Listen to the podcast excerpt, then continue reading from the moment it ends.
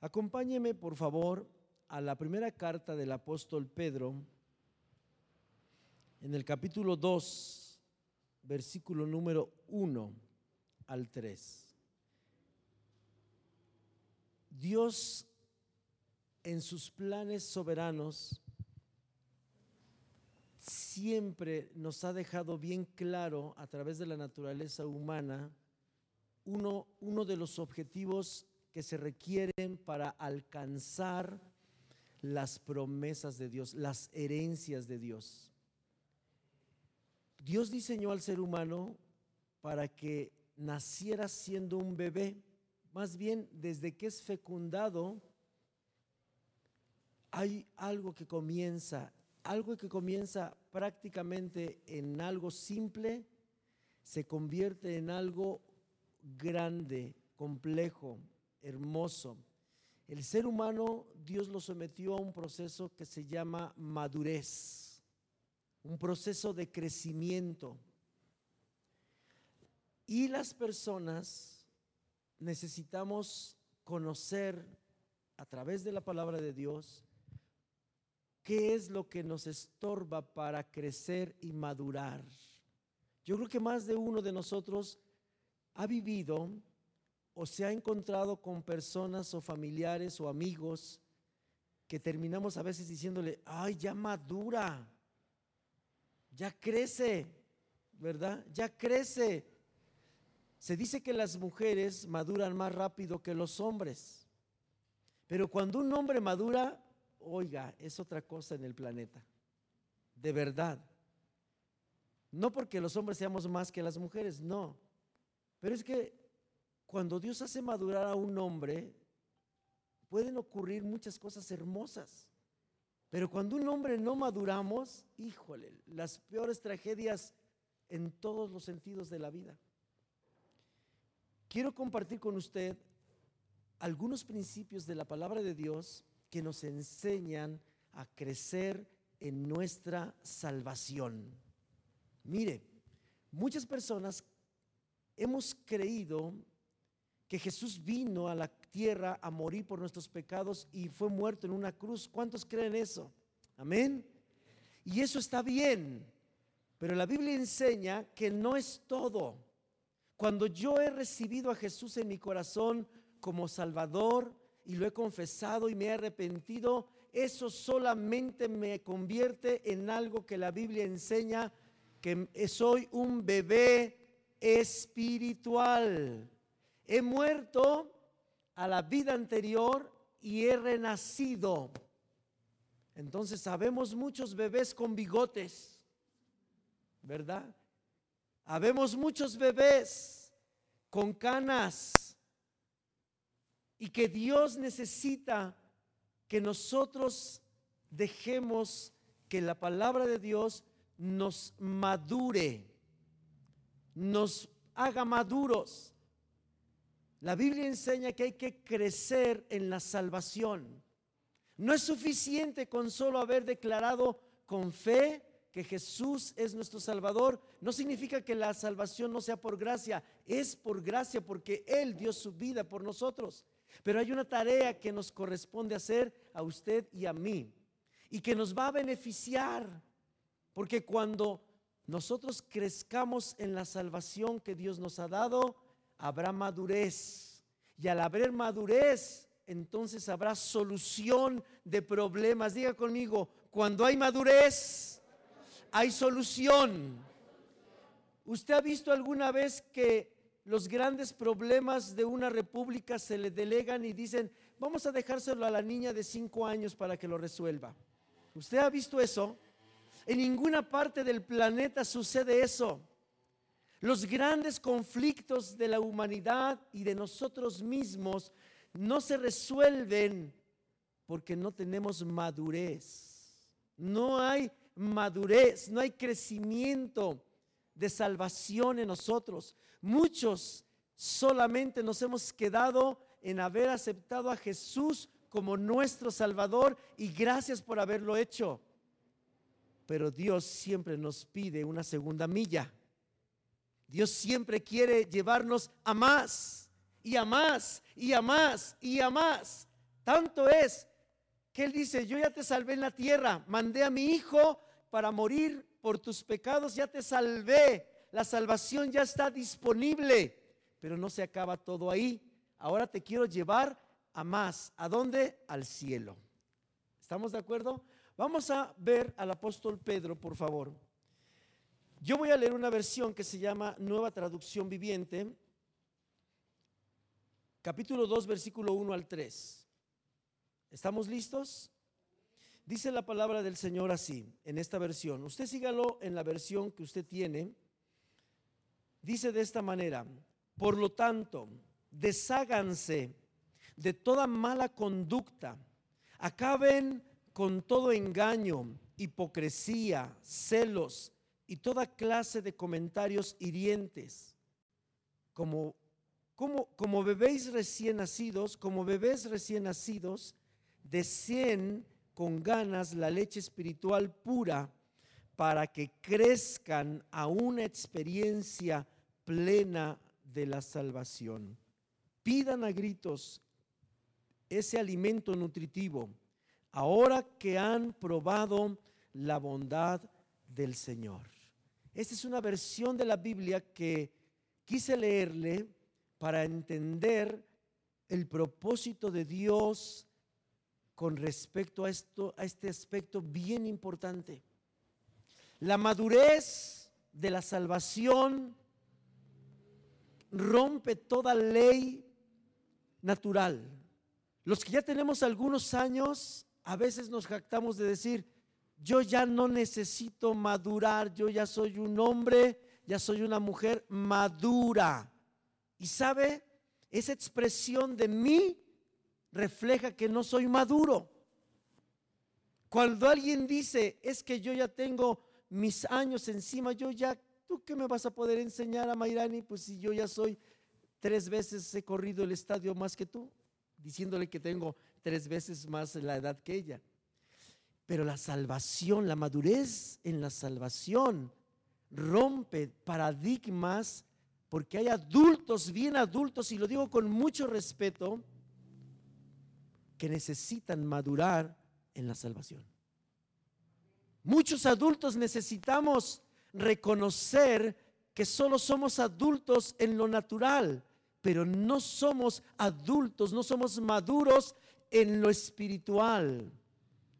Pedro dice que cuando nosotros hemos recibido a Jesús como Salvador, nos convertimos en niños, en bebés espirituales aunque seamos adultos. Pero Dios necesita llevarse al cielo gente madura, gente que sabe lo que la Biblia dice de manera muy profunda. Ok, aquí tenemos varias cosas que necesitamos meditar y deleitarnos porque Dios desea, es un anhelo de Dios, Dios desea que nadie se quede corto enano espiritual, niño espiritual. ¿Sabe? Un niño siempre comete el error una y otra vez. Usted le explica cómo comer la sopa y la primera la echa, pero después a los dos días se le olvida. Un niño se le olvidan las cosas. Y uno como adulto dice, pero pues ya te expliqué, la vida así es. Este pasaje nos enseña algo bien importante. Podríamos desmenuzar y ojalá alcancemos a desmenuzar todo lo que el apóstol Pedro nos está enseñando aquí. Hay una conexión entre la madurez, el crecimiento en la vida cristiana y la conducta. El, el termómetro, el reflector, el monitor que me permite saber si yo he crecido en mi salvación, si yo estoy maduro en las cosas de Dios es mi conducta. Diga conmigo, mi conducta refleja mi madurez. Esto se va a poner interesante. Esto se va a poner interesante. Porque la conducta, aunque yo trate de ocultarla, aflora. ¿Es cierto o no es cierto? Vamos a la Biblia. Dice, quiero volver a leer esta parte. Por tanto, desháganse de toda mala conducta.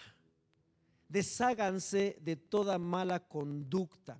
La mala conducta en este versículo de la Biblia significa inmadurez.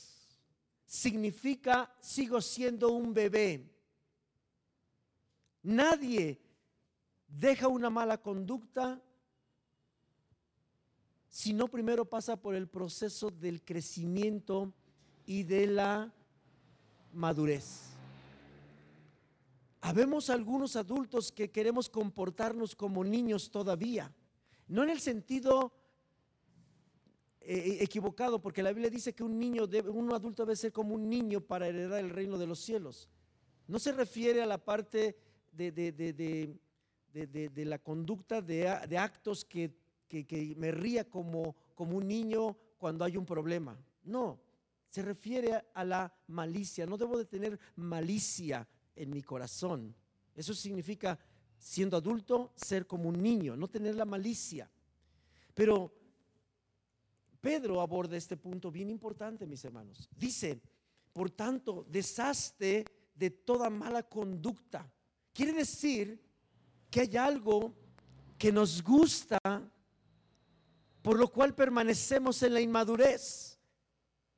Hay algo que nos gusta porque nos hace creer que tenemos derecho a seguir viviendo inmaduramente. Y Pablo utiliza una palabra interesante, desaste, quítate. Es como cuando algo una ropa se te ensucia y te deshaces de la ropa. Desaste, desháganse de toda mala conducta. Y aquí es donde vamos a entrar a lo interesante. Quiero que me, pedirle que me acompañe a varios pasajes. Romanos 5, 19. Vamos a ver un poquito la Biblia acerca de este principio que Pedro nos enseña que estorba al crecimiento y a la madurez de nuestra vida, de nuestra salvación, de nuestra vida espiritual. Hay algo que Pedro, Dios le reveló y es la mala conducta, equivalente a inmadurez. Tenemos que deshacernos de eso. La, la, pregunta es, ¿cómo le hago para deshacerme de la mala conducta? ¿Cómo puedo ser maduro? ¿Cómo puedo crecer? Primero tengo que deshacerme de toda mala conducta. Veamos Romanos 5, 19. ¿Cómo la Biblia enseña qué es la mala conducta? Cuando usted se va a buscar los sinónimos de las palabras y de las frases, encontrará que esta expresión mala conducta se traduce a una palabra que hemos estado hablando muy, muy profunda, que se llama desobediencia. La mala conducta, la raíz griega de la palabra que traduce la frase mala conducta, al final se refiere a desobediencia. Cuando decimos, ay, esa persona tiene una mala conducta, ¿qué estamos diciendo? Que es desobediente a los reglamentos a los cuales tiene que obedecer y hacer. Ese es sencillo. Una mala conducta es idéntico a decir, eres desobediente. Sabes que tienes que hacer determinada cosa de determinada forma y terminas haciendo otra cosa, tienes mala conducta. El ejemplo clásico en la escuela. ¿Por qué te mandaron al, cuarto de castigo? Por mala conducta. Mandan a llamar al papá, a la mamá. ¿Por qué te mandaron llamar? Por tu hijo. ¿Qué te hizo tu hijo? Mala conducta. Y uno se pregunta, ¿Qué es la mala conducta? Bien sencillo. El, salón tenía un reglamento. ¿Cuál? No platiques mientras el maestro enseña. ¿Cuántos dicen que eso es correcto? ¿Y por qué lo castigaron? Es que su hijo es bien platicador. Pues eso no tiene nada de malo. Es que platica cuando el maestro está enseñando. Eso es mala conducta. Entonces la mala conducta en realidad en la Biblia se llama desobediencia. Toda mala conducta de nosotros equivale a que somos desobedientes. Y un desobediente es equivalente a soy inmaduro. Una persona inmadura es desobediente. Y aquí es donde yo me puedo calibrar. ¿Qué tan desobediente soy? ¿Qué, tan, qué tantas malas conductas tengo? Porque todo eso me habla de que soy inmaduro. Una persona desobediente es inmadura, no ha crecido en su salvación. ¿De acuerdo? ¿Por qué? Porque alguien que ha sido salvado, Dios lo hace obediente. Porque Dios llamó a desobedientes para ser obedientes. ¿O no es cierto? Jesús lo dijo de esta manera. El que está enfermo es el que necesita un médico. El que está sano, ¿para qué necesita un médico? Entonces Dios ha llamado a gente inmadura para volverla madura. Gente desobediente para convertirla en gente obediente. Y muchos no hemos pasado por ese filtro. Es como la aduana, nos rechazaron. Queríamos entrar ilegalmente y no. Vamos a Romanos 5:19. Porque así como por la desobediencia de un hombre los muchos fueron constituidos pecadores, así también por la obediencia de uno, los muchos serán constituidos justos. La pregunta que estamos viendo, ¿cómo me deshago de la mala conducta? Equivalente a la desobediencia. ¿Sabe cuál fue el pecado de Adán y de Eva? aunque siempre decimos que fue de Adán y de Eva, y en realidad quien cometió el pecado primero fue Eva, pero por descuido de Adán, que después platicaremos de ese asunto, ¿verdad? ¿Quién fue el culpable? Si Eva o Adán. Obviamente los hombres decimos que Eva, y las mujeres dicen, no, pues fue Adán. Vean esto, mis hermanos. Por un hombre entró la mala conducta ¿Por qué la humanidad tenemos malas conductas y somos inmaduros? El responsable es un hombre llamado Adán. Y uno a veces ahí se queda en esa justificación. Pues es que así es, ahí dice la Biblia. Solo que estamos leyendo incompleto. Sí es cierto, la Biblia dice que por culpa de Adán, usted y yo no nos gusta ser maduros. Usted y yo somos desobedientes, usted y yo tenemos malas conductas, no crecemos. Ah, pero la Biblia no enseña nada más eso. Dice, así como también la obediencia entró por un hombre llamado Jesucristo. Jesús tenía mala conducta, yo le pregunto, ¿Jesús era un hombre de mala conducta? Jesús era un hombre inmaduro. A los 12 años se admiraban de su inteligencia y era maduro en todo. La madurez y la conducta van ligadas. Pero vea esto, ¿cómo me deshago de la mala conducta? ¿Portándome bien? No. ¿Leyendo libros? No. ¿Asistiendo a cursos? No encerrándome en mi casa, no. Esto es bien, ese es el punto de partida más importante que yo le podría decir en este mensaje. ¿Cómo me deshago de la mala conducta cambiando a mis amistades? Porque mis amistades son las que me echan a perder. Siempre decimos eso, la verdad es que somos nosotros los que echamos a perder a los demás. No. Pedro dice, deshazte de tu mala conducta. Desháganse de toda mala conducta, dice Pedro. ¿Qué está diciendo? Lee Romanos, Pedro está diciendo, lea Pablo en Romanos 5:19. Es decir, necesitamos poner a Jesucristo como nuestro Salvador, como piedra fundamental, como el cimiento sólido, porque si no está Jesucristo como el que va a proveerme, el que deshacerme de la malicia y de todas las cosas que vienen, no voy a poder hacer nada por mí mismo. Primero es el fundamento. Primero es Jesús en mi vida. Primero es Jesús mi Salvador. Y después, ahora sí, voy a empezar a crecer. Voy a empezar a quitar actitudes. Pero no en mis fuerzas, no en mi capacidad. Nadie va a poder por sí solo cambiar su conducta. Nadie le va a dar ganas de obedecer. Pablo lo aborda en otro punto y dice, no hay un solo ser humano. Pablo hablando a los romanos dice, no hay alguien que haga lo bueno. No hay nadie que desee de realmente crecer en su salvación. No existe esa clase de personas.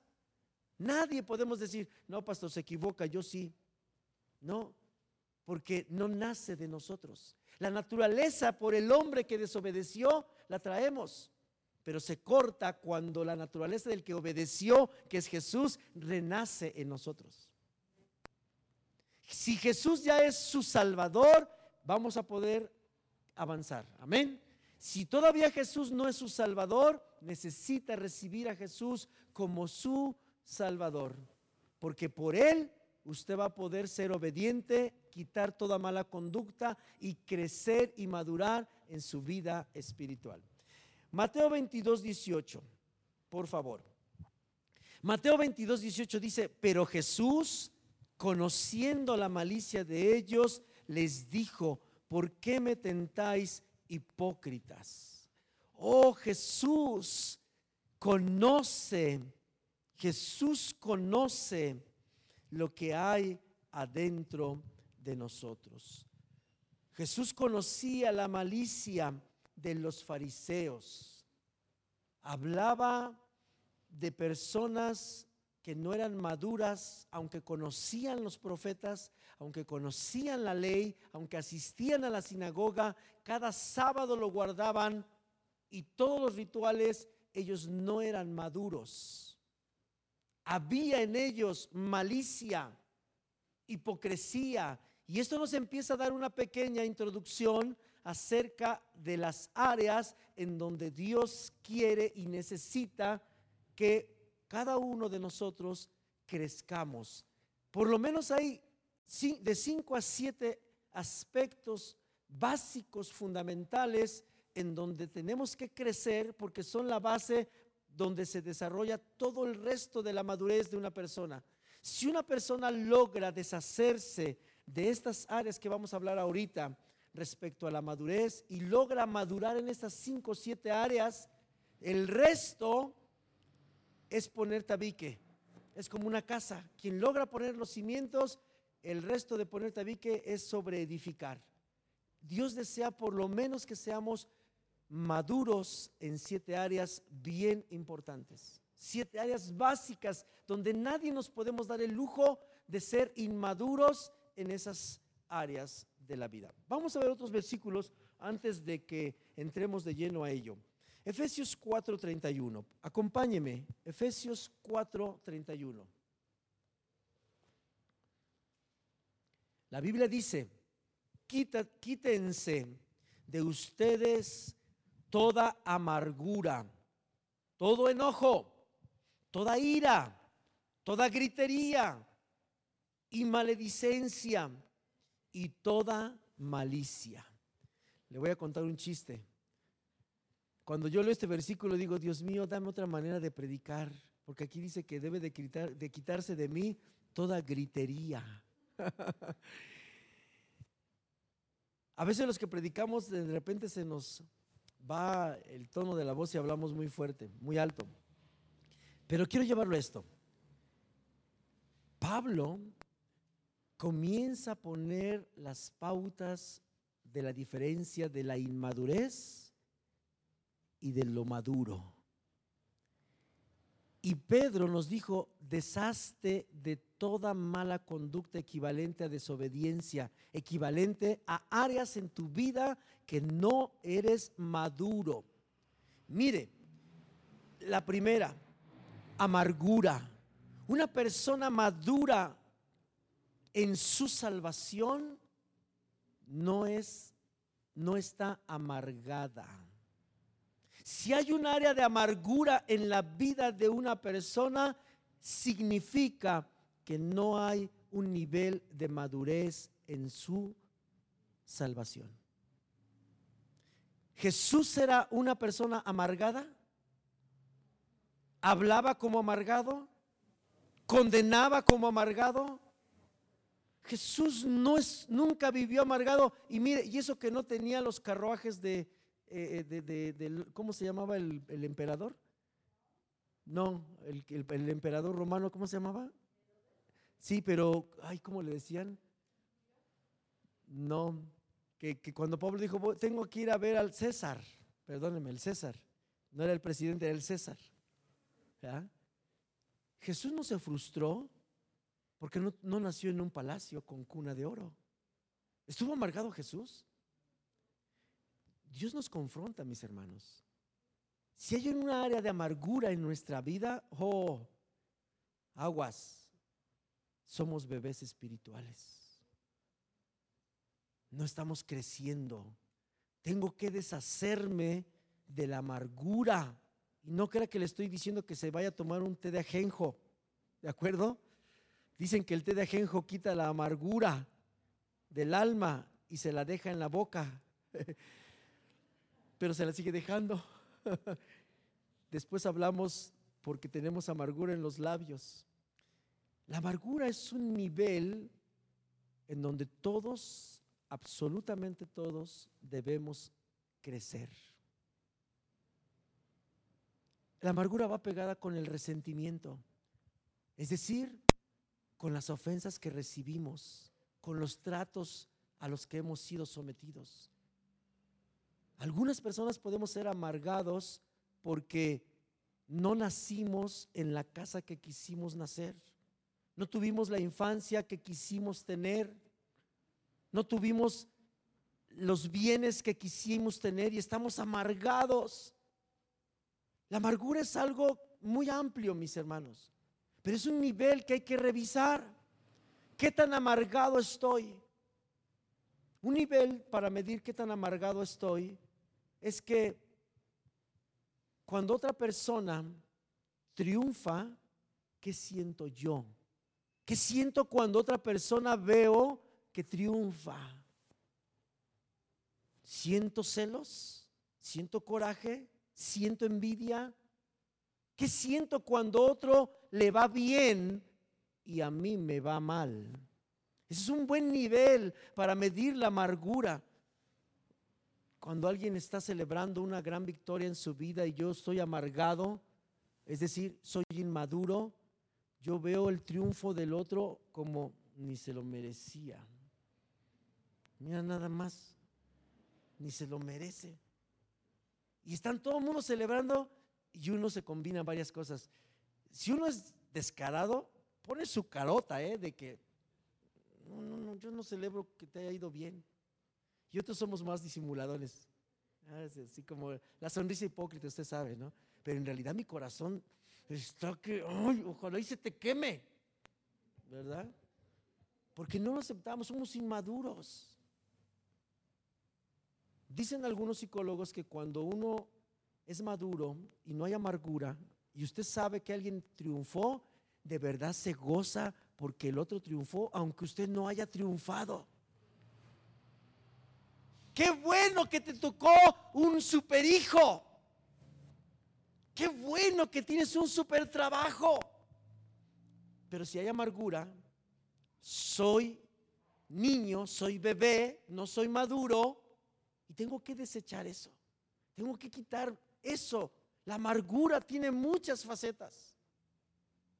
Miren, los papás que llegamos a estar amargados, cuando el hijo quiere estudiar, le decimos, no, no hay dinero. Porque como nosotros no hubo dinero para nosotros y nos quedamos amargados, los papás así le decimos a los hijos, no, Tenis de marca no. Yo nunca tuve tenis de marca. Así es que te voy a comprar de los, no voy a decir marca, de los chafitas. Amargura. Amargura. Cuando las mujeres, sus papás no las dejaban salir y se casan y tienen hijas, dicen, no, no, no, no, no, no sales para nada. Amargura. La amargura tiene muchas expresiones, mis hermanos. Tengo que deshacerme de la amargura porque la amargura refleja mi inmadurez. Mi inmadurez. Y Dios me está llamando a crecer en mi salvación. ¿Está bien? Bien, enojo. Bueno, eso ni voy a hablar porque se nos da. Una persona enojona es una persona inmadura. Si quiere puede decir conmigo, ay, gracias a Dios que soy maduro. Todos tenemos un nivel de enojo. Analice qué nivel de enojo tiene. Porque si se enoja hasta porque la mosca pasa o porque no pasó, ¿verdad? Algunos se enojan porque no pasa la mosca. Te enojas de todo. Algunos hasta con orgullo decimos, es que yo soy de mecha corta. Soy un inmaduro, es lo que estoy diciendo, y yo ni cuenta me estoy dando. Hago algarabía de mi inmadurez y ni cuenta me doy de que mi, mi estado de enojo está diciendo, sigue siendo un bebé. Desastre del enojo. Ok. Gritería. Oh, eso es otro aspecto de la inmadurez. Todos los que gritamos, y no, no me refiero a predicar como a veces le dije hace ratito, no, me refiero a gritar de que, pues gritar, usted sabe, ¿para qué les, para qué le explico? Dicen que a las mamás se les da mucho esto, y yo no estoy de acuerdo, pero lo veo, y creo que sí. Pero también hay papás que gritamos, para todo gritamos. Si usted es gritón, no de las porras de, ¡eh, bravo! No, Gritón de los que ya sabe usted a qué se refieren, los gritones que gritan por todo. Es porque no hay madurez. Y tenemos que deshacernos de la gritería. En las casas no tiene que haber más que voz de júbilo. Amén.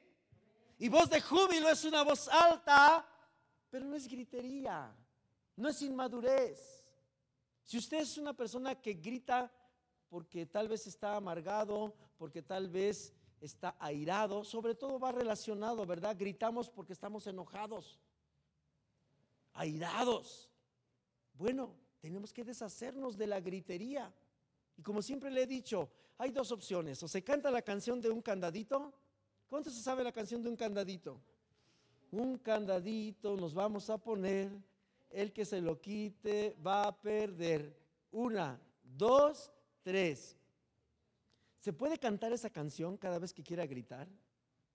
¿O se compra un masking y se lo pone?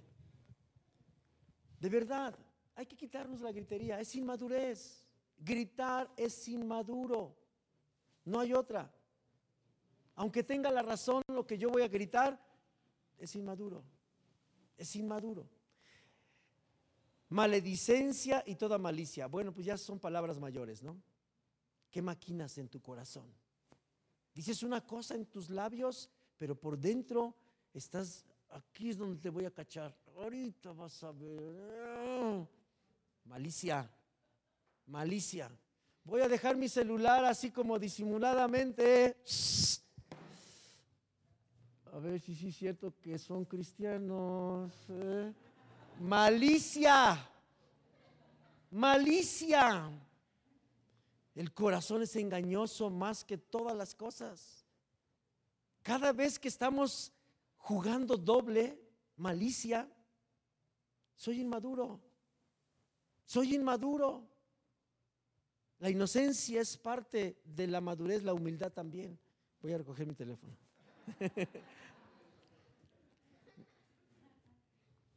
ok. Por favor, acompáñame. Y mira, hay muchas cosas, pero quiero llevarle a... Antes de, pasar a otros versículos, porque me queda poco tiempo, quiero decirle dos o tres cosas importantes. ¿Cuál es la postura o la actitud que yo debo tomar ante mi mala conducta, ante mi desobediencia, ante la inmadurez en algunas áreas como las que acabamos de hablar? ¿Cuál es la verdadera conducta? ¿Qué me corresponde hacer? Número uno, necesito trabajar con mucho ahínco y dedicación, por lo menos en estas cinco áreas. No me puedo dar el lujo de vivir distraído sin atender estos cinco aspectos que tienen que ver con el origen de mi mala conducta, con el origen de mi desobediencia. Si yo pongo atención a estas cinco cosas, créanme que voy a deshacerme de toda malicia y de toda mala conducta y voy a empezar a entrar a una carrera llamada crecimiento, madurez. La número uno es que debo ser una persona eficaz. Eficaz. ¿Qué es una persona eficaz? Una persona eficaz es una persona que hace las cosas que le corresponden hacer de manera desde la primera vez, lo hace correcto, desde la primera vez, en todos los aspectos. Ser eficaz tiene que ver con cómo yo concibo las cosas en mi corazón. Tengo que poner mucha, mucha eh, observación. ¿Estoy siendo eficaz en todo lo que hago o no estoy siendo eficaz? ¿Soy una persona que hace las cosas bien desde la primera vez o no las hago bien desde la primera vez? Necesito poner atención a mi eficacia. Primero en lo natural para después pasar a lo espiritual. Si yo soy eficaz en lo que hago, por ejemplo, si yo soy eficaz si me toca hacer qué hacer, si yo soy eficaz, mi casa va a estar limpia. Si no soy eficaz, va a estar media limpia. Si yo soy eficaz, por ejemplo, en hacer comida, mi comida va a salir, va a salir bien. Si yo no soy eficaz en hacer comida, mi comida va a estar sin sabor y sin sazón. Eso equivale a áreas de inmadurez. Una persona madura, limpia, no sé cuántos han lavado un sartén con cochambre. ¿Alguno ha lavado un sartén con cochambre? Le recomiendo hacer esa prueba. Mire, cuando uno no es eficaz, cuando uno no es maduro, cuando uno no ha crecido, ¿sabe qué hace con un sartén con cochambre? Le da la suavizada. Y mucha agua, mucha agua, mucha agua, mucha agua, mucha agua. Y después otra suavizada. Y mucha agua, mucha agua, mucha agua. Y uno lo ve y como ve que no se cae el cochambre, uno deja el sartén así como está, pero lo seca uno para que vea que lo hizo bien, pero no lo hizo bien. Uno nunca se mete a profundidad, uno dice, no, ahora me quedo aquí hasta que le quite el cochambre. Ese es ser eficaz. Ese es el área importante. No, no, no, a ver, ya soy una persona amargada, ya encontré qué área de mi vida es la deficiencia y yo no soy maduro porque soy una gente amargada. Ah, bueno, pues ahora voy a trabajar en esta área de la amargura y lo voy a resolver hasta que lo resuelva.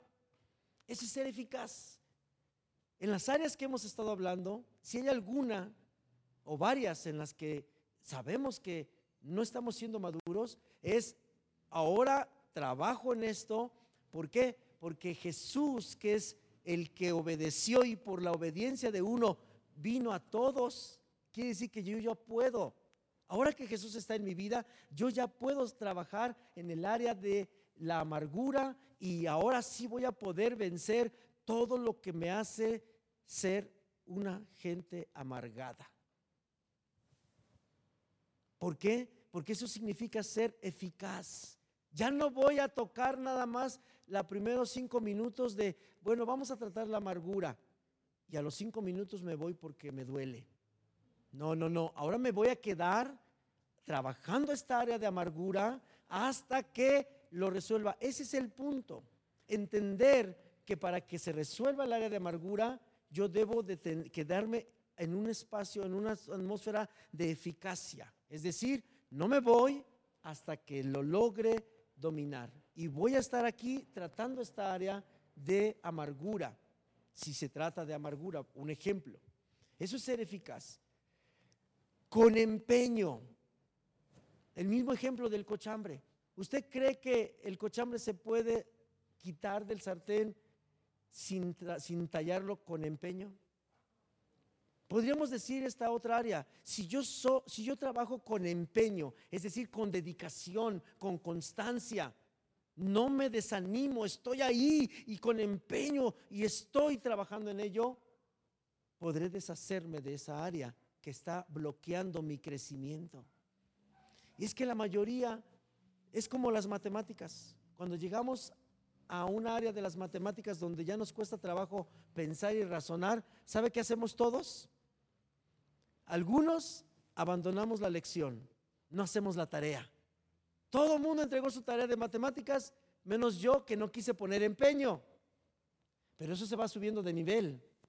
Pasa y después ya no fue nada más la tarea. ¿Saben qué? Ya se complicó esta, esta escuela. Me salgo de la escuela. Porque no estoy siendo una persona que pone empeño. Ser maduro no es fácil, mis hermanos.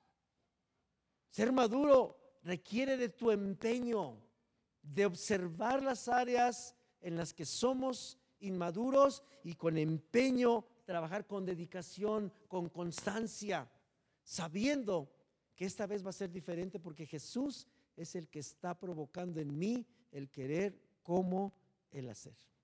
Ya no soy yo, es Él en mí.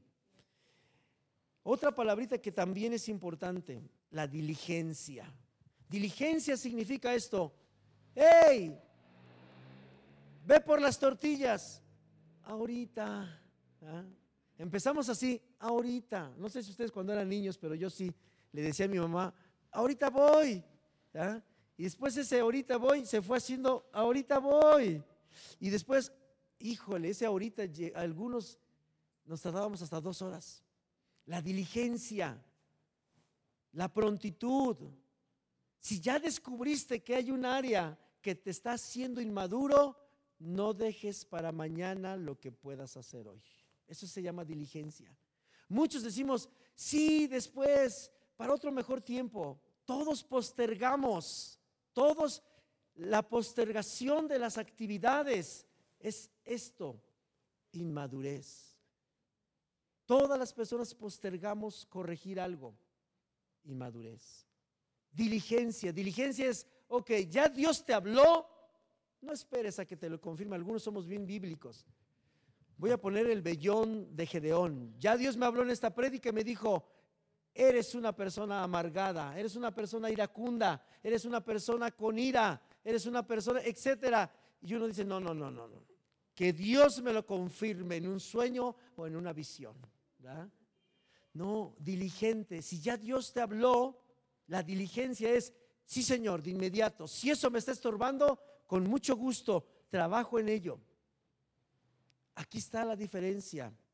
La diligencia nos lleva a actuar de manera inmediata, inmediata. La diligencia es ahora mismo.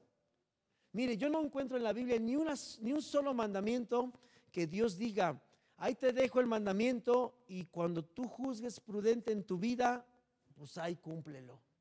¿Usted lo ha encontrado así? No. Una vez que Dios habla, la reacción inmediata es diligencia. Pablo se lo dijo a Timoteo. Tienes que ser diligente. El primero en actuar es lo que significa. No tardes en actuar, no tardes en tomar la decisión. Esto es importante para deshacerse de la inmadurez, mis hermanos. Ya no posterguemos nada. La inmadurez es como, un, como una anestesia a la acción. Una persona inmadura siempre dice, sí, lo voy a hacer, ya verás que sí, y nunca lo hace. Necesitamos actuar, diligentes, prontos. Y esta última, ser una persona llena de pasión. Mire, la gente inmadura no tiene pasión en lo que hace. Y esta palabra pasión suena como que carnal, ¿no? Oye, ese pastor que está predicando, que seamos carnales. No estoy hablando de pasiones carnales. Estoy hablando del espíritu que conlleva la acción. Debemos tener, por ejemplo, pasión para todo lo que hacemos. Empeño. dedicación, constancia, amor. Debemos ver el fruto de lo que vamos a hacer. Muy bien. Estas actitudes son importantes. Ser eficaz, ser una persona con gran empeño, ser una persona diligente y tener pasión. ¿En qué áreas específicas quiero decirle para ir terminando? Número uno, en lo que hablo y cómo lo hablo. Esta área es importante. La amargura, la ira, la malicia tienen verdaderamente su raíz en lo que hablo y cómo lo hablo. Yo sabré si una persona está amargada por estos dos niveles o estos dos factores. Yo puedo darme cuenta de la inmadurez de una persona respecto a la amargura por lo que habla y cómo lo habla. O cómo nos damos cuenta y decimos, ay, esa señora está bien amargada. ¿Por qué? Porque la oímos hablar y porque escuchamos cómo lo habló. ¿Te fijaste cómo le habló a, a los hombres? Esa señora le habla a los hombres como la señora la que canta la de ratón de cuatro patas o cómo se llama, algo así, ¿no? Dices tú, esa señora está amargada. ¿Por qué? Por lo que habla y cómo lo habla. Usted y yo tenemos que ser muy diligentes, muy eficaces, muy diligentes, poner el empeño, ¿verdad? En qué hablo y cómo lo hablo. Si usted no se atreve a ponerse en el espejo y en su grabadora misma, pídale a alguien. Te voy a pedir de favor que me ayudes porque ya no quiero ser inmaduro. Quiero escucharme verdaderamente maduro. Y usted sabe cuando oye una persona si realmente es maduro o no, al menos en las áreas que estamos viendo. Grábese a sí mismo cómo habla. Luego a veces mi esposa me dice, te voy a grabar, te voy a grabar para que veas cómo lo dices. De verdad, así me dice. Te voy a grabar para que veas lo que dijiste. Híjole. Pero pues yo le dije, sí, yo quiero madurar, porque hay cosas que, que como yo digo, yo soy bien maduro, hasta pongo mi voz de hombre, no, soy maduro, tengo bigote y todo. Pero lo que hablo y cómo lo hablo refleja mi inmadurez absoluta. Entonces hay que poner atención y si algo estamos haciendo mal, corregirlo. Y casi termino con esto. ¿Por qué lo que hablo? ¿De dónde sale lo que hablo? Del corazón. Del corazón. Al final, el punto nuevamente al que Dios viene a darnos el martillazo y el cincelazo para componernos se llama dame, hijo mío, tu corazón y miren tus ojos por mis caminos. Amén. Dios te pide tu corazón. El resto Dios te va a ayudar. Número dos, mis acciones en la casa, en mi escuela, en mi trabajo. Necesito empezar a poner atención realmente cómo soy en casa, cómo soy en mi escuela, cómo soy en mi trabajo. Y si hay variante, cómo soy en la iglesia, lo podemos incluir.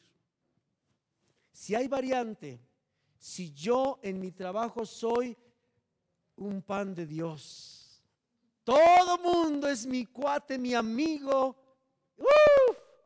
me aman. Pero llego a mi casa y todo mundo me, no me quiere ver. Algo está pasando en mis acciones. Soy inmaduro. No puedo ser una persona aquí y ser otra persona acá. Y cuando vengo a la iglesia, pues ni se diga, ¿verdad? Casi me hacen un altar. No puedo ser tres cosas diferentes. No hay congruencia. Necesito analizar mis acciones. Mire, y no hay nadie mejor. Los que están casados, pues la esposa no tienen, no se frenan. Las esposas dicen cómo va la cosa. Te dicen la verdad. Y los esposos a las esposas, los hijos a los padres y los padres a los hijos, ¿verdad? Tenemos que ser congruentes, congruentes. Vamos a revisar nuestras acciones, cómo me estoy comportando. La primera era, ¿qué hablo? La segunda, y el hablar también tiene que ver, ¿eh? Hay veces que muchas personas usamos un lenguaje en la iglesia y otro lenguaje con los amigos. Y otro más con otros amigos. Algunos tenemos otros amigos con los que nos desplayamos. Inmadurez, completa inmadurez. No somos maduros. Pero Dios quiere que seamos maduros. ¿Cuántos dicen amén? ¿Qué voy a conseguir al ser maduro? Para ir terminando. Estaré dejando que el reino de Dios se establezca en mi vida. Porque el reino de Dios se establece en vidas maduras. Leíamos, leíamos al principio que la madurez sirve para poder obtener las promesas de Dios, las herencias de Dios. Una herencia no se le da a un niño. Una promesa de herencia no se le da a un bebé espiritual. La razón por la que nosotros a veces vivimos mal, mis hermanos, y con grandes problemas es porque la herencia, la promesa de Dios no puede venir por cuanto somos niños. Conforme vamos madurando, Dios comienza a hacer cumplir su promesa. Hay grandes ventajas. Otra área con la que ya me quiero casi despedir. ¿Cómo trato a mis hijos? ¿Cómo trato a mis papás? Aún los casados, ¿eh? No cree que nada más los solteros y los jovencitos. Los adultos, hay veces que los adultos, mire, ya me quería despedir, pero no me puedo despedir si no le digo esto. A veces los adultos pensamos que la, obligación de honra a tu padre y a tu madre solo es para cuando vivíamos con papá y con mamá. Y algunos adultos nos pasamos de la raya. Tratamos con la punta del pie a los papás. Y más si nos creemos la chucha cuarera que ya tenemos mucho conocimiento y experiencia y que el papá o la mamá ni siquiera la primaria terminó. Yo sé no estoy hablando de ustedes, por supuesto, no. Estoy hablando de un principio de la palabra de Dios. Algunos hijos menosprecian a sus padres en su corazón, ya sea por el color de su piel, por la condición social y cualquier otra cosa. Un hijo que trata mal a sus papás no ha madurado. No ha madurado. Ese es un buen reflejo, mis hermanos. ¿Cómo trata usted a sus papás? ¿Los honra o no los honra? Y la honra también tiene una gran amplitud de expresiones, muchas expresiones, muchas. Si usted está enojado con su papá o con su mamá, tal vez porque se acuerda de las cuerizas que le daba y a todos sus demás hermanos no les pegaba, solo a usted. Tal vez se acuerda que le rompió el cinturón o el molcajete. Y le estoy hablando muy en serio. Hay muchos hijos que ahora estaban esperando el momento en que sus padres fueran ancianos y que no tuvieran cómo defenderse para desquitarse de la infancia que les hicieron pasar cuando ellos estaban en casa. Eso se llama inmadurez. Y si usted conoce a Cristo necesita olvidarse de eso. Porque no nos está dejando crecer eso. Olvidémonos de eso. Ame a su papá, a su mamá, abrácelo, provéale. Es más, consígase otro trabajo para darle de, a sus papás. Es en serio. Honrelo. No, pues si ni me alcanza lo que tengo, está bien. Consigo una, una caja de chicles y véndalas en las esquinas. Honre a su padre. No, qué vergüenza. No, es que hay inmadurez. Hay inmadurez de entender el mandamiento. Honra a tu padre y a tu madre. Y tus días serán bendecidos, alargados. Amén. Y miren esto, también tiene que ver cómo trato a las otras personas. Si yo hago distinción de personas, soy inmaduro. Santiago el apóstol lo dice así. No le digas al que entra a la reunión cuando lo ves trajeado con un anillo, que lo trae su chofer en su coche, le digas, oh licenciado, bienvenido, pase usted por favor hasta acá y ves entrar a alguien con trapos sencillos. No, no, no, no, no. Por favor, tú siéntate hasta allá. El apóstol Santiago dije, dice, no tienes que hacer eso. Muchos tenemos distinción en las personas. Tratamos mal a unos, pero de verdad mal. Y a otros casi les hacemos un altar. Eso se llama inmadurez. Inmadurez. No hemos crecido. ¿Será que el Cristo que vive en un hombre trajeado es un Cristo grandotote y el Cristo que vive en un hombre con guiñapo es un Cristito? ¿Será eso? ¿Por qué veo entonces la distinción? Yo tengo, son parámetros, mis hermanos, que nos enseñan a ver cuán inmaduros somos en cuanto a la salvación. Pero hay solución. Jesucristo quiere quitar todo eso en nosotros. ¿Cuántos dicen amén? Y mire, ya termino con esto porque sí, de verdad no voy a terminar. Esta está muy bien interesante. La otra área bien importante de la madurez es esta. Es un nivel profundo. Tiene que ver con lo que hago en secreto, a solas, yo solo. Cuando no me ve ni mi esposa, ni mi mamá, ni mi papá, ni mis hijos, ni el pastor, nadie me ve. Todos tenemos este tiempo, todos. Ahí es donde se ve la madurez o la inmadurez. Es un nivel profundo a donde Dios nos quiere llevar. Yo debo preguntarme, ¿realmente qué hago en mis pensamientos, Alguno dirá, es que yo no hago nada malo físicamente. Pero cuando estás solo, piensas cosas de inmadurez. Alimentas tu amargura, alimentas tu ira, alimentas tu enojo y planeas cómo vengarte en lo secreto. Este es un nivel más profundo. Dios quiere que pongamos atención a lo que hacemos en lo íntimo, en lo secreto. Porque ahí es donde está el verdadero nivel de madurez o de inmadurez. Amén. Ok, quiero pedirle que se ponga en pie, por favor. Quiero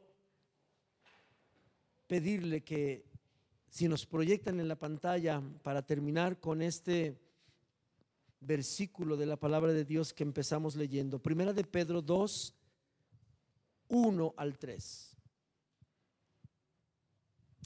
Le voy a leer ahora otra versión de la Biblia que se llama traducción del lenguaje actual para terminar este tiempo. Y le voy a pedir que terminemos este tiempo de una manera madura. ¿Cómo? Siendo diligentes a lo que Dios le ha hablado. Si Dios le ha señalado alguna área de inmadurez, ¿sabe qué debemos hacer? Venir ante su presencia y decirle a Dios, Señor, traigo ante tu presencia esta área de mi vida. Soy una persona amargada. Soy una persona iracunda. Soy una persona que tal vez tiene malicia en su corazón, porque la verdad es que siempre estoy pensando en cómo desquitarme. Dice esta versión, por tanto, dejen de hacer lo malo. No se digan mentiras, no sean hipócritas, no sean envidiosos ni chismosos. Más bien, busquen todo lo que sea bueno y que ayude a su espíritu. Así como los niños recién nacidos buscan ansiosos la leche de su madre, si lo hacen así, serán mejores cristianos y Dios los salvará. Vamos a buscar la profundidad con Dios, mis hermanos. Hoy es un llamado a la madurez. Ya no podemos darnos el lujo de seguir viviendo como bebés espirituales.